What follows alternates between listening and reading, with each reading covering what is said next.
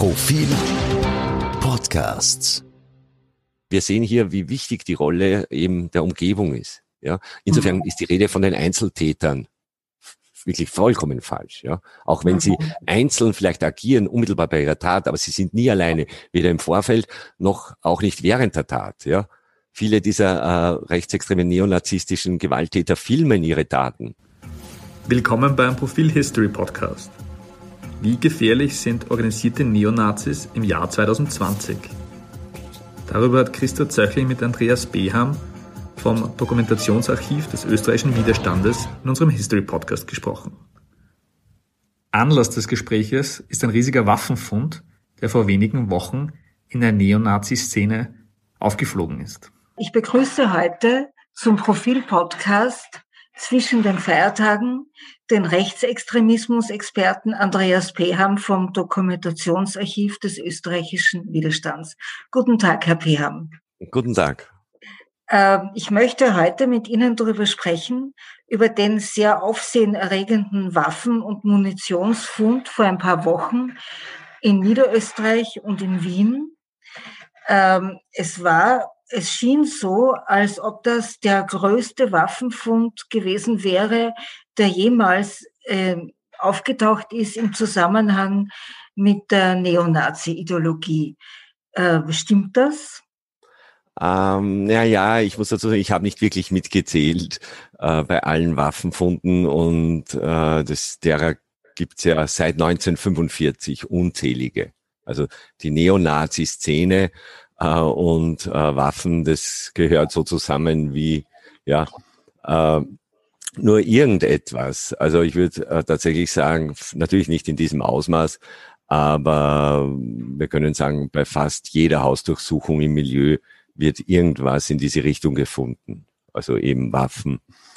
Äh, es stimmt schon vom Ausmaß her ist es äh, besorgniserregend groß. Ob es wirklich äh, die größte, der größte Fund ist, das kann ich so nicht beurteilen. Was wir aber schon wissen ist, dass beim selben Herrn 1993 oder konkret bei seinen Schwiegereltern tatsächlich äh, der damals größte Waffenfund in der Neonazi-Szene sozusagen äh, getätigt werden konnte von den Behörden.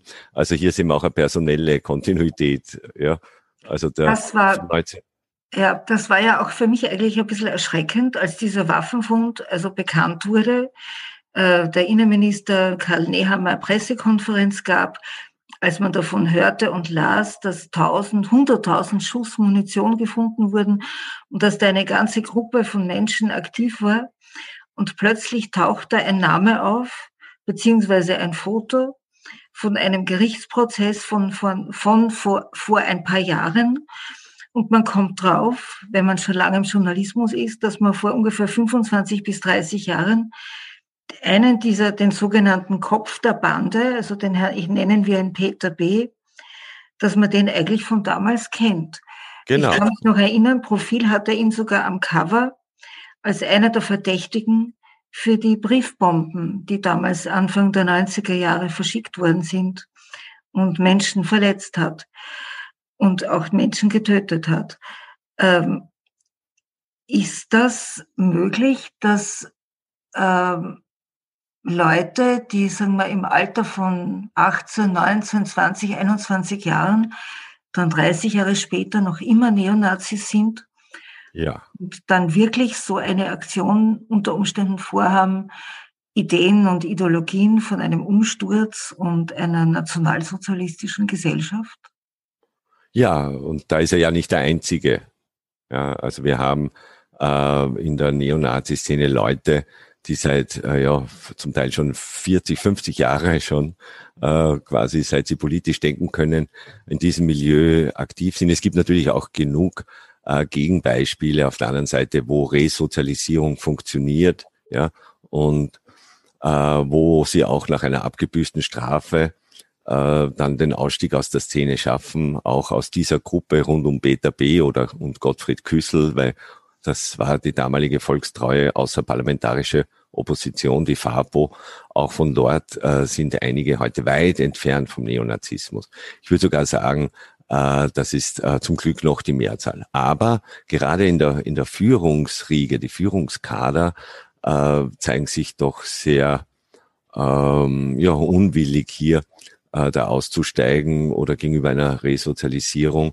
Und Peter B. ist einer von, von diesen, auch wenn er in den letzten Jahren oder Jahrzehnten politisch in Österreich äh, nicht so offen aufgetreten ist. Äh, aber das verweist halt nur auch auf ein Geschick von ihm. Ja. Er war halt äh, auch klüger, sich nicht erwischen äh, zu lassen. Er hat vor allen Dingen in Deutschland äh, sozusagen seine Aktivitäten gesetzt, auch natürlich grenzüberschreitend äh, und hier auch im Zusammenhang mit Drogen und Waffen. Auch das ist kein neues Phänomen. Äh, diese Grenze, die eh immer sehr löchrig war, schon in den 80er, 90er Jahren, äh, zur organisierten Kriminalität, Menschenhandel, Drogenhandel, Zuhälterei und so weiter, äh, die ist äh, in Deutschland und Österreich in weiten Teilen äh, tatsächlich nicht mehr existent. Wir haben das in Oberösterreich gesehen bei Objekt 21, ja, und wir sehen das jetzt wieder äh, dass es hier vielfältige Verbindungen gibt und das verweist schon noch auf Probleme im Strafvollzug, weil diese Kontakte werden in der Regel im Gefängnis hergestellt zur organisierten Kriminalität. Ja. Mhm. Äh, und dann muss man natürlich auch sagen, Entschuldigung. Ich wollte fragen, wie, wie kann man sich das vorstellen? Ähm, also ich denke jetzt noch immer an das, wie es angefangen hat vor 30 Jahren. Da gab es eine Gruppe von jungen Leuten, Stichwort Gottfried Küssel, äh, oder Jörg Schimanek, auch Heinz-Christian Strache, wie man später erfahren hat, war da mal dabei bei einer dieser Übungen, bei dieser Wehrsportübungen. Also vor 30 Jahren äh, tun sich, tut sich eine Gruppe von Menschen zusammen, von jungen Leuten, die haben Nazi-Ideen im Kopf, ähm, die haben wohl damals auch schon Zugang zu Waffen, machen Wehrsportübungen, trainieren, wie man den Gegner äh, mit einem äh, Genickstich äh, lautlos quasi erledigt, tötet äh, und bereiten sich auf den Tag X vor. Ähm, ein Teil der Szene deradikalisiert sich, ein anderer bleibt dabei. Äh, können Sie uns darüber etwas erzählen, äh, wie das damals war? Äh, wie es damals zu diesen Gerichtsverhandlungen und Anklagen gekommen ist. Waren das besonders engagierte Staatsanwälte? Waren das, waren die Gesetze damals irgendwie, hat man sie leichter angewandt als heute? Ähm, oder äh, wie, Sie waren ja damals auch schon quasi der Experte. äh, sie kennen wirklich diese ganze, dieses ganze Milieu. Äh, können Sie uns das ein bisschen näher bringen? Weil vielleicht, wenn man das damals versteht, vielleicht versteht man das dann auch heute oder kann das heute auch genau. besser einschätzen. Also, es gibt ja vielfältige Parallelen und ich habe ja selbst auch in den letzten Tagen immer wieder gesagt, auch in Bezug auf die Waffenfunde, äh, dass wahrscheinlich in der Szene noch nie mehr Waffen waren als äh, oder seit den frühen 90er Jahren. Ja, das war eben genau die Zeit, die Sie angesprochen haben, äh, sozusagen parallel und das hängt auch damit zusammen, was äh, den Zugang zu diesen Waffen betrifft, parallel zum Jugoslawienkrieg, wo ja auch äh, österreichische Neonazis gemeinsam mit Deutschen auch gekämpft haben. Und diese Brutalisierung, die sie auch dort vor Ort erfahren haben, hat sich dann natürlich auch wieder niedergeschlagen, Anfang der 90er Jahre äh, in einer Zunahme neonazistischer Gewalt in Deutschland und Österreich, für die es aber auch noch viele andere Gründe gab. Ja. Aber gehen wir noch äh, zurück ein paar Jahre, nämlich Mitte der 80er Jahre zur Gründungszeit der FAPO. Und das war auch dann zwei, drei Jahre später die Zeit, in der Peter B. sich fanatisiert, politisiert nach rechts, eben äh, in dieser Küsselgruppe. Das war äh, damals schon so angelegt als ein Teil einer größeren Deutschland oder Europa oder weltweiten äh, Untergrundstruktur. Und das ist eben bis heute wichtig, dass wir das Problem des Neonazismus äh, sozusagen auch länderübergreifend sehen. Ja, das ist eine international operierende Struktur und das macht äh, diese Leute auch so gefährlich, ja, weil wie man auch äh, an anderen Beispiel jüngst gesehen, äh, jüngst gesehen hat, äh, die Kooperation sozusagen der Polizei, äh, zumindest mit dem österreichischen Verfassungsschutz, äh, da ordentlich hinten nachhinkt. Ja, Auch im Fall Beta B kann ich mir vorstellen, dass es da Kommunikationsprobleme gegeben hat angesichts seiner regen Aktivitäten in Deutschland, die offenbar äh, gar nicht äh, bis nach Österreich durchgesickert sind, weil anders kann man es nicht erklären, äh, dass er all diese Waffen sammeln und horten kann, außer äh, man hat ihn sozusagen unter Beobachtung das machen lassen, aber das kann ich so nicht beurteilen. Aber zurück zu den 80er Jahren. Wir haben hier einen gesamtgesellschaftlichen, und das ist immer äh, ein wichtiger Punkt, um das auch zu verstehen, eine gesamtgesellschaftliche Rechtsentwicklung, die vielleicht nicht jetzt unmittelbar hier beginnt, aber doch Mitte der 80er Jahre so voll einsetzt, die sich vielfältig äußert. Ja, Jörg Haider übernimmt die FPÖ, führt sie an den rechten Rand hinaus. Ja, die Grenze zum Verbotsgesetz wird quasi äh, für ungültig erklärt. Äh, in diesem Prozess natürlich kommt es zu dann auch äh, Radikalisierungen bei Jugendlichen. Ganz klar, wenn äh, etablierte, und das muss ich mal sagen, in Österreich etablierte Partei wie die FPÖ, ja, so offen so eine Politik und so eine Ideologie propagieren kann, äh, was heißt es dann äh, für Jugendliche, ja, die das natürlich dann noch einmal übertreiben und äh, im Falle äh, persönlicher Gewalterfahrung dann auch mit manifester Gewalttätigkeit äh, dann umsetzen. Und das ist eben die zweite Hälfte der 80er Jahre, würde ich sagen, die Hochzeit auch der schon genannten Wehrsportübungen. Äh, wir haben Brandanschläge. Also hier geht's wirklich durch die Decke, die neonazistische Aktivität. Der Staat und die Gesellschaft müssen reagieren Anfang der 90er Jahre, nämlich auch jetzt schon mit Blick nach Deutschland, wo die ersten seit 1989, 90 die ersten Flüchtlingsheime brennen. Ja. Mhm. Ähm, etwas, äh, was man in Österreich äh, verhindern wollte und muss man auch sagen, äh, dadurch auch konnte. Wir werden natürlich nie klären können, ob es der einzige Grund war. Es gibt wahrscheinlich auch hier mehrere Gründe, aber Faktum ist, dass die Novelle des Verbotsgesetzes 1992 ja, hier die Bekämpfung des Neonazismus durch die Justiz, durch die Polizei ungemein sozusagen erleichtert hat. Ja, es ist zum einen die Holocaust-Leugnung reingenommen worden ins Verbotsgesetz. Das war ein schwerer Schlag für die Szene. Und zum anderen äh, sind die Strafen, die Strafmöglichkeiten sozusagen äh, variiert worden, ausgeweitet worden. Man musste jemanden, den man nach Verbotsgesetz verurteilt hat, nicht automatisch ins Gefängnis schicken. Ja, es gibt jetzt wie in anderen Bereichen des Strafrechts äh, bedingte Haft, teilbedingte Haft, Geldstrafen und so weiter. Das hat die Bereitschaft der Geschworenen hier Schulsprüche zu fällen ungemein erhöht. Und dann gab es natürlich auch Veränderungen in der Justiz, die die Zunahme der Urteile, überhaupt auch der Verfahren dann in den 90er Jahren erklären hilft. Die Justiz ist weiblicher geworden, ja, und damit zusammenhängend äh, auch immer weniger Burschenschafter. Ja, ich selbst habe noch Verbotsgericht äh, Verbotsgesetzprozesse äh, erleben müssen, wo der Richter mehr Schmisse im Gesicht gehabt hat wie der Angeklagte. Ja, also mhm. braucht man sich nicht wundern, äh, dass diese Prozesse ausgegangen sind, wie sie ausgegangen sind. Und so ist eben diese äh, Entwicklung natürlich auch in der Justiz, diese Demokratisierung, äh, der Anteil äh, von Frauen des Just im, steigt im Justizapparat hier mitverantwortlich zu machen.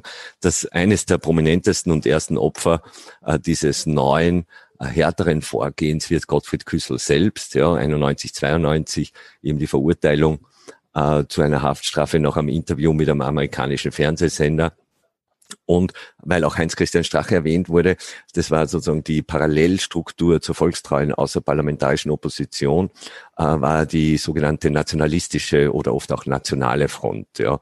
Es würde jetzt zu weit gehen, die ideologischen Differenzen zwischen diesen beiden Gruppen, aber Küssel war FAPO und Gerd Honsig war NF oder mhm. nationalistische Front. Und eher in letzter, zu letzterem Milieu wäre äh, Heinz-Christian Strache in den späten 80er Jahren zuzusehen. Mhm äh, beziehungsweise mit Leuten aus diesem Milieu, um es konkret zu sagen, äh, hat er dann auch in den Wäldern äh, Kärntens Krieg gespielt. Etwas, äh, was Neonazis im Übrigen seit jeher tun und auch bis heute. Also diese Wehrsportübungen, wenn sie es auch heute nicht mehr so äh, viel in Österreich praktizieren können, weil wie gesagt die Behörden doch hier äh, besser äh, deutlicher hinsehen, besser hinsehen, äh, so machen sie es in Osteuropa. Ungarn vor allen Dingen mhm. ist hier wichtig, aber auch Slowakei äh, und andere Länder. Also noch einmal, es ist ein internationales Problem, auch der Rechtsterrorismus. Die Inhaftierung Gottfried Küssels die Verurteilung zu einer Haftstrafe löst dann eine Solidaritätskampagne in der Neonazi-Szene aus. Und in dieser Kampagne ist auch Peter B. schon führend aktiv und kommt äh, so dann äh, zwei, drei Jahre später äh, ins Visier der Ermittler rund um die Briefbomben, äh, wo er aber freigesprochen wurde vom Verdacht des Terrors. Er wird aber nach Verbotsgesetz verurteilt, kommt Ende der 90er Jahre raus und ist äh, ja äh, nach wie vor äh, äh, bekennend. Äh, wir wissen das aus seinen äh, Briefen an die Hilfsgemeinschaft für nationale Gefangene. Das ist eine Neonazi-Gruppe, die eben Neonazis im Gefängnis betreut. Also einer, äh, der sich von der Ideologie abwendet, äh, schreibt dort nicht hin, beziehungsweise lässt sich äh, von diesen nicht äh, sozusagen auch mit Solidarität äh, Solidaritätsschreiben versorgen. Ja. Also auch für uns äh, war klar, Peter B ist nicht äh, ausgestiegen oder hat sich sozusagen geläutert, sondern ähm, ja, er ist einfach quasi abgetaucht und offensichtlich dann mehr Richtung organisierte Kriminalität. Und das ähm, ist dann eben jetzt aufgeflogen. Er ist ja auch nicht, so wie ich das sehe, äh, vom Verfassungsschutz ähm, äh, ins Visier genommen worden, sondern von der Drogenfahndung. Also über, über seine Drogengeschäfte äh, sind die Waffen und äh, die sozusagen ja, die politische Kriminalität dann äh, bekannt geworden. Wie unterscheidet sich denn ein Neonazi von vor 30 Jahren, also ideologisch, oder wie unterscheiden sich Neonazis? Ich meine jetzt nicht konkret den Herrn Peter B., aber wie unterscheiden sich die Neonazis von vor 30 Jahren ideologisch äh, zu heute. Welche Themen waren vor 30 Jahren, welche sind es heute, die Sie besonders, äh, mit denen Sie junge, andere junge Leute ansprechen? Naja, äh, auch hier gibt es Kontinuität, also ähm, aber auch einen, einen ganz einen gravierenden Unterschied. Das hängt auch äh, mit den Biografien, äh, mit der Verjüngung der Szene zusammen und, und wahrscheinlich auch mit, äh, mit dem zeitlichen Abstand zum Geschehen. Aber die Holocaust-Leugnung, die in den 80er, 90er Jahren sozusagen die Propaganda von Neonazis noch geprägt hat, die ist heute tatsächlich kaum mehr zu finden. Also manche, wie die Identitären, die jetzt nicht von uns als neonazistisch äh, eingestuft werden, aber die doch mehrheitlich, zumindest was die Führungskader betrifft, aus diesem Milieu kommen. Äh, die, halt, die halten sich, machen das auch öffentlich. Sie sagen, äh, wir können da nichts gewinnen angesichts äh, sozusagen der Gesetzeslage. Äh, die halten sich bei der Holocaustleugnung nicht länger auf.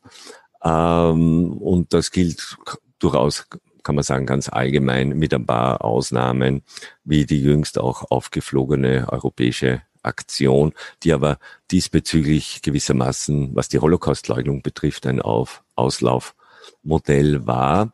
Ansonsten herrscht äh, Kontinuität. Es sind nach wie vor zwei, äh, wenn man so will, und die hängen auch äh, zusammen, sozusagen Steckenpferde, äh, die sie da, wenn man, wenn man bei dem Bild bleiben will, reiten. Äh, das eine wäre der Antisemitismus, das andere ist der Rassismus. Ja, also das alte Ausländer raus, äh, das schon in den 80er, eigentlich in den 70er Jahren, es geht zurück bis Norbert Burger, äh, National, also Norbert Burgers Nationaldemokratische Partei, äh, wo ja auch Gottfried Küssel sozusagen politisch äh, erste Schritte äh, gesetzt hat, ähm, deren Forderungen nach einem Ausländervolksbegehren, die dann äh, Anfang der 90er Jahren von der, von der Haider FPÖ äh, verwirklicht wird. Also diese Forderung.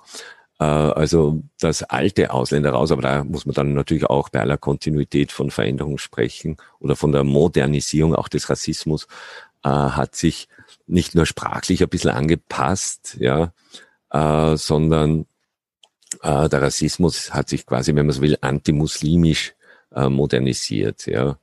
Äh, oder wie Heinz-Christian Strache das einmal formuliert hat, wir haben kein Ausländerproblem, wir haben ein Türkenproblem. Mhm. Ja.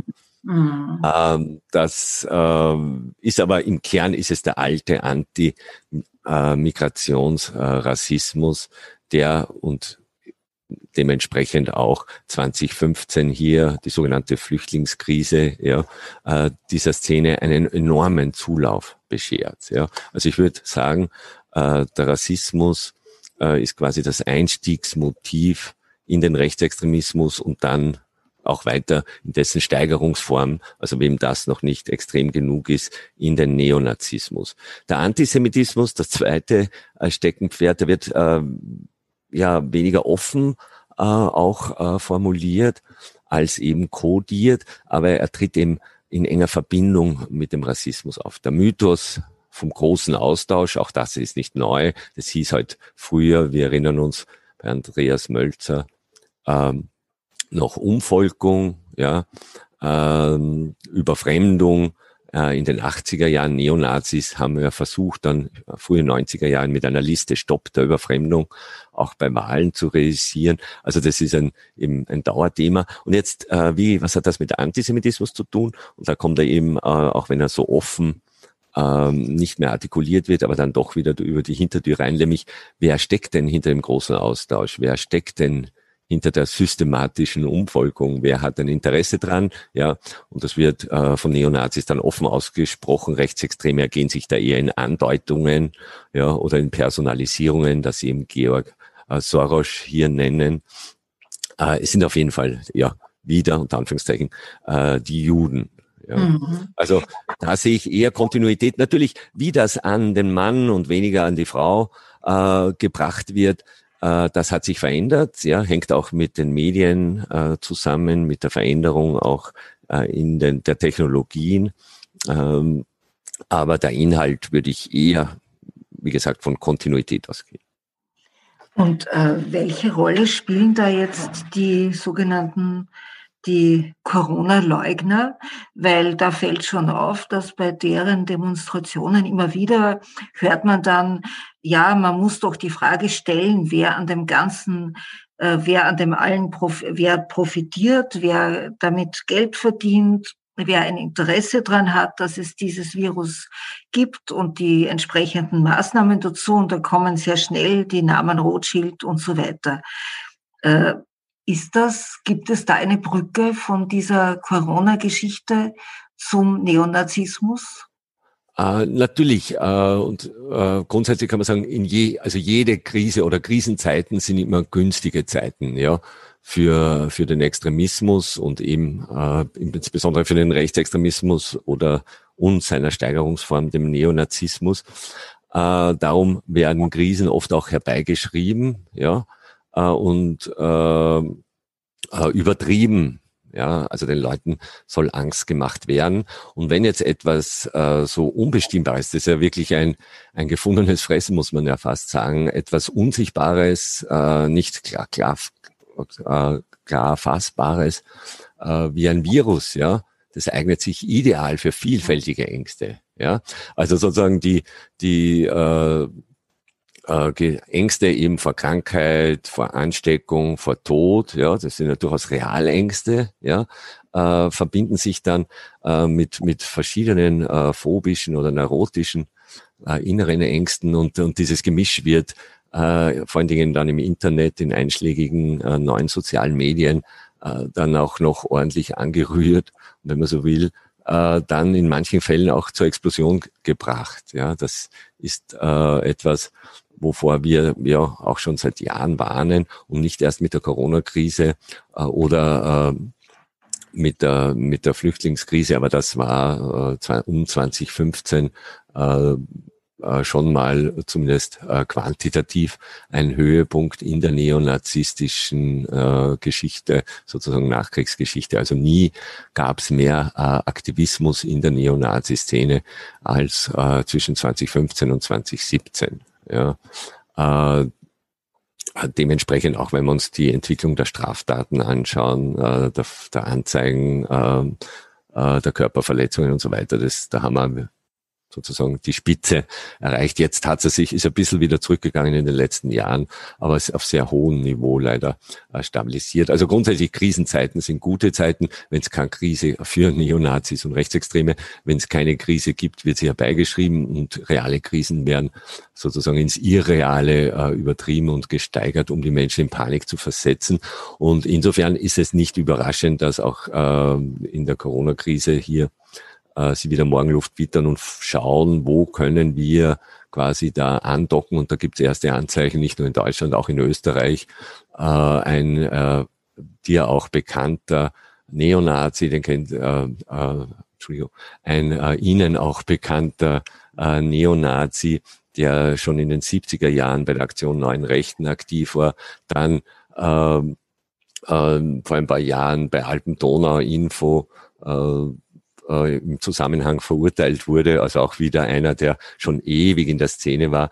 Äh, dieser Neonazi äh, betreibt heute eine, eine sozusagen Mobilisierung äh, der sogenannten Corona Querfront, also diese sogenannten Corona-Rebellen hier in Österreich. Äh, und das ist kein Zufall und kein Ausrutscher. Also man, man hat hier eigentlich alles äh, äh, auf der Ebene der Ängste, der, der Fantasien, ja, ja, was man braucht, wie gesagt, um die Menschen in Panik zu versetzen. Der Antisemitismus, schon erwähnt, äh, eignet sich dann auch natürlich, um den Menschen äh, da scheinbare Antworten zu geben, ein klares Feindbild, ein Sündenbock, auf dem man dann die ganze, die ganze Aggression, die aus der Angst heraus entsteht, äh, dann lenken und bündeln kann. Also es ist zu befürchten, dass auch diese Krise, aber vielmehr noch dann die Wirtschaftskrise, die fürchten wir äh, oder ist zu fürchten, äh, darauf folgen wird, äh, dass äh, ja die, wenn man so will, die Gelegenheitsstrukturen äh, für Rechtsextremismus und Neonazismus auch in Österreich äh, begünstigen wird. Das heißt, ähm, es ist gut, äh, das äh, auch im Vorfeld schon zu wissen, damit man sich darauf einstellen kann und dann auch hoffentlich richtig reagieren kann. Und dazu gehört ja auch äh, ein Verfassungsschutz, äh, der äh, ja äh, sozusagen seine Aufgabe, äh, seinen Aufgaben dann auch gerecht werden. Äh, würden Sie, sich, äh, würden Sie es befürworten, wenn es wieder einen, einen Rechtsextremismusbericht, einen jährlichen gibt? Unbedingt. Er es früher einmal einen gegeben hat, der dann unter oh. der ersten schwarz-blauen Regierung abgeschafft wurde. Ja, unbedingt, unbedingt. Äh, so sehr wir uns aber, und äh, da spiele ich jetzt an auf die äh, aktuelle Regierungserklärung, so sehr wir uns gefreut haben, dass das Dokumentationsarchiv da genannt wird, so sehr ähm, und auch über die Ehre, die uns da sozusagen erwiesen wird, indem gesagt wird, wir, wir also ist dort festgehalten, wir, das Dokumentationsarchiv, äh, sollen wieder so einen Rechtsextremismus-Jahreslagebericht äh, verfassen. Äh, würden wir, können wir, würden wir gerne machen, nur äh, wir wollen das nicht, weil wir halten das eben äh, für die Aufgabe äh, des Staates, des Innenministeriums. Also es gehört eben der Rechtsextremismus-Jahreslagebericht des Innenministeriums wieder etabliert. Da haben sich meiner Meinung nach die Grünen da äh, ein bisschen über den Tisch ziehen lassen. Ja, mhm. Also ich fände ich fänd's, äh, äh, gut, wie gesagt, und auch politisch äh, sinnvoll, wenn das wieder im Innenministerium geschieht. Aber es gehört gemacht besser jetzt, äh, als, als äh, dann, wenn es zu spät ist. Ja? ja? Weil solche Szenen, und ich sehe die Frage, ob es nicht schon zu spät ist, äh, und das zeigen ja diese Entwicklungen auch der vergangenen Jahrzehnte, ja, es kommt immer zum quantitativen Wachstum ja, der Szene, das ist so 2,5 äh, Entschuldigung, 2015 das letzte Mal sozusagen der Höhepunkt. Ja, äh, dann geht's wieder ein bisschen zurück, auch mit den äh, wahrnehmbaren Aktivitäten. Aber was da passiert, und das ist Anfang der 90er Jahre passiert, ja, das ist äh, zwischen, ja, so rund um 2008 passiert, und dann noch einmal äh, in der Folge von 2015. Äh, da kommt, erfolgt dann so, folgt auf, auf das äh, auf die Quantität, wenn man so will, auf das äh, quantitative Wachstum, äh, die qualitative Verdichtung. Ja, das heißt, es werden äh, äh, Personen fest nicht alle. Ja, da gibt es äh, Selektionsverfahren, also Kader äh, fest an die Szene äh, gebunden sozusagen in den Untergrund gezerrt, in die Kriminalität. Äh, und da kommen natürlich dann auch wieder die Waffen ins Spiel. Äh, und was dann daraus folgt, ich will den Teufel nicht an die Wand malen, aber auch das wissen wir äh, aus den 90er Jahren und dann nicht aus den frühen 90er Jahren, nicht ganz, aber doch aus einem merkbaren Ausmaß, nicht ganz im selben Ausmaß um 2008 äh, und dann wieder 2015 bis 17, nämlich eine Zunahme neonazistischer Gewalt. Ja. Mhm. Und äh, insofern äh, muss man leider sagen, auch wenn die Warnung ein bisschen spät kommt, aber äh, hat der Herr Innenminister da völlig recht. Also es ist leider, muss man sagen, nur nur eine Frage von Tagen, von Wochen, bis hier etwas passiert. Mhm. Ja, die Ideologie ist da, die Waffen sind da, leider auch die Fähigkeiten, die Brutalität, die Menschenverachtung ist da. Ja, und was äh, leider und das ermöglicht auch, Entschuldigung, das ermöglicht auch das Internet. Äh, da ist der Glaube äh, äh als Teil einer einer ja, schweigenden äh, Mehrheit sozusagen agieren zu können. Ja. Mhm. Also diese, diese, diese vermeintliche Zustimmung, die man sozusagen aus der Mehrheitsgesellschaft glaubt zu erfahren, äh, die wirkt dann natürlich auch tatmotivierend, was wiederum darauf verweist, äh, wo man da ansetzen kann im Kampf dagegen, nämlich sehr früh bei der Prävention von Rassismus, weil wenn ich gesamtgesellschaftlich den Rassismus äh, sozusagen senken kann, ja, dann fühlen sich auch Neonazis als bewaffnete Arm der Stammtische nicht quasi mit dem Auftrag ausgestattet, hier dann tätig zu werden und das heißt eben gewalttätig zu werden. Äh, was, was Sie jetzt ausgeführt haben, finde ich total wichtig. Und mir ist jetzt der Gedanke gekommen, dass es so schwierig ist, irgendwie, äh, trotz allem ist es irgendwie schwierig zu begreifen oder die Dinge zusammenzubringen. Auf der einen Seite die, äh, die jungen Leute, die auf Facebook irgendeinen Hitlergruß posten oder irgendein anderes Symbol verwenden oder irgendwas sagen und schreiben, was man unter das NS-Verbotsgesetz einreihen könnte und wo man dazu geneigt ist, das als dumme Jungen äh, abzutun. Und auf der anderen Seite die organisierten, aber im Untergrund tätigen, im Untergrund nämlich im äh, kriminellen Untergrund tätigen, die Waffen sammeln und offenbar auch die jahrzehntelange Erfahrung haben in dieser ganzen Ideologie und in der Organisierung eines solchen Netzwerks. Also das heißt, die gesellschaftliche Toleranz auf der einen Seite und die, der Untergrund auf der anderen Seite, man denkt sich das ja gar nicht so leicht zusammen. Man kann, mhm. man kann sich ja gar nicht vorstellen, dass das irgendwann einmal dann in das eins in das, in das andere, in, der, in das andere greift. Ja, ja. Also darum auch diese bisschen natürlich zugegeben polemische Formulierung äh, von den Neonazis als den bewaffneten Arm der Stammtische. Ja. Mhm. Also mhm. Äh, äh, wir haben äh, damals Anfang der 90er, das war 1993, gab es einen Brandanschlag äh, auf einer Geflüchtetenunterkunft in Traunkirchen in Oberösterreich. Der Haupttäter damals, äh, nennen, nennen wir ihn Alexander, äh, hat sich im, im Gefängnis noch, er ist zu vier Jahren verurteilt worden, sozusagen ein paar Fragen gestellt und wir haben ihm dabei geholfen. Es gibt äh, Stunden Interviews mit ihm und das fand ich ganz spannend. Ich habe das mit einem Kollegen damals gemacht, äh, wo äh, der Alexander sagt, eben gefragt, sozusagen noch ein Motiv, ja, er sagt, er hat von klein auf immer nur gehört, die Ausländer, die Ausländer, die Ausländer, die Ausländer, die Ausländer, ja. Überall in der Familie, in der Umgebung, in der Nachbarschaft, in der Schule, im Betrieb, in der Zeitung gelesen, ja.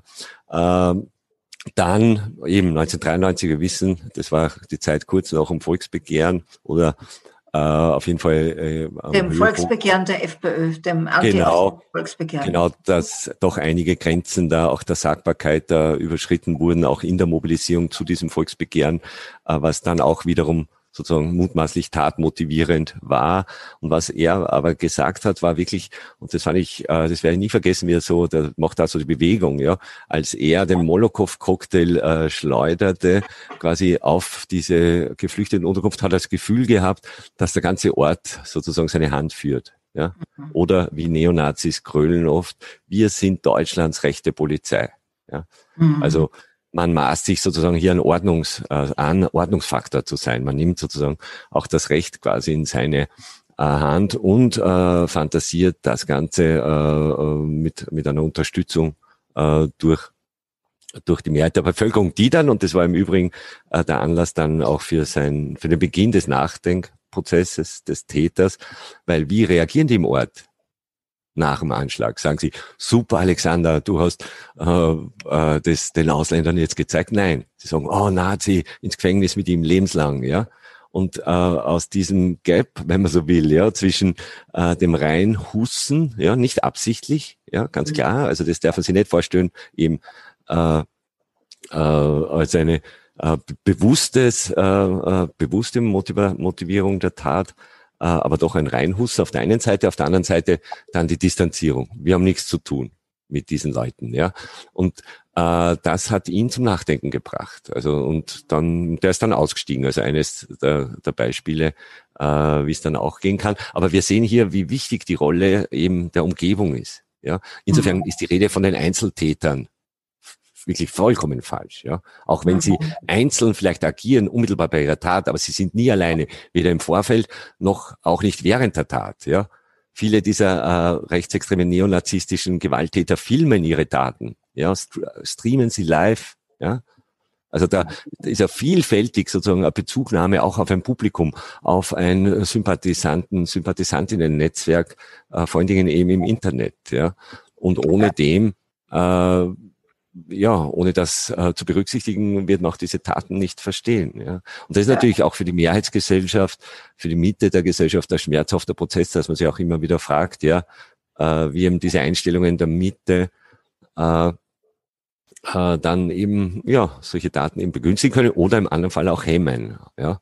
Und dann, das wäre eine zivilgesellschaftliche Aufgabe hier auf dieser Ebene der Einstellungen äh, anzusetzen und eben den Rassismus, den Antisemitismus und ganz allgemein äh, gruppenbezogene Menschenfeindlichkeit äh, bekämpfen, bevor sie sich noch zum Extremismus verdichten.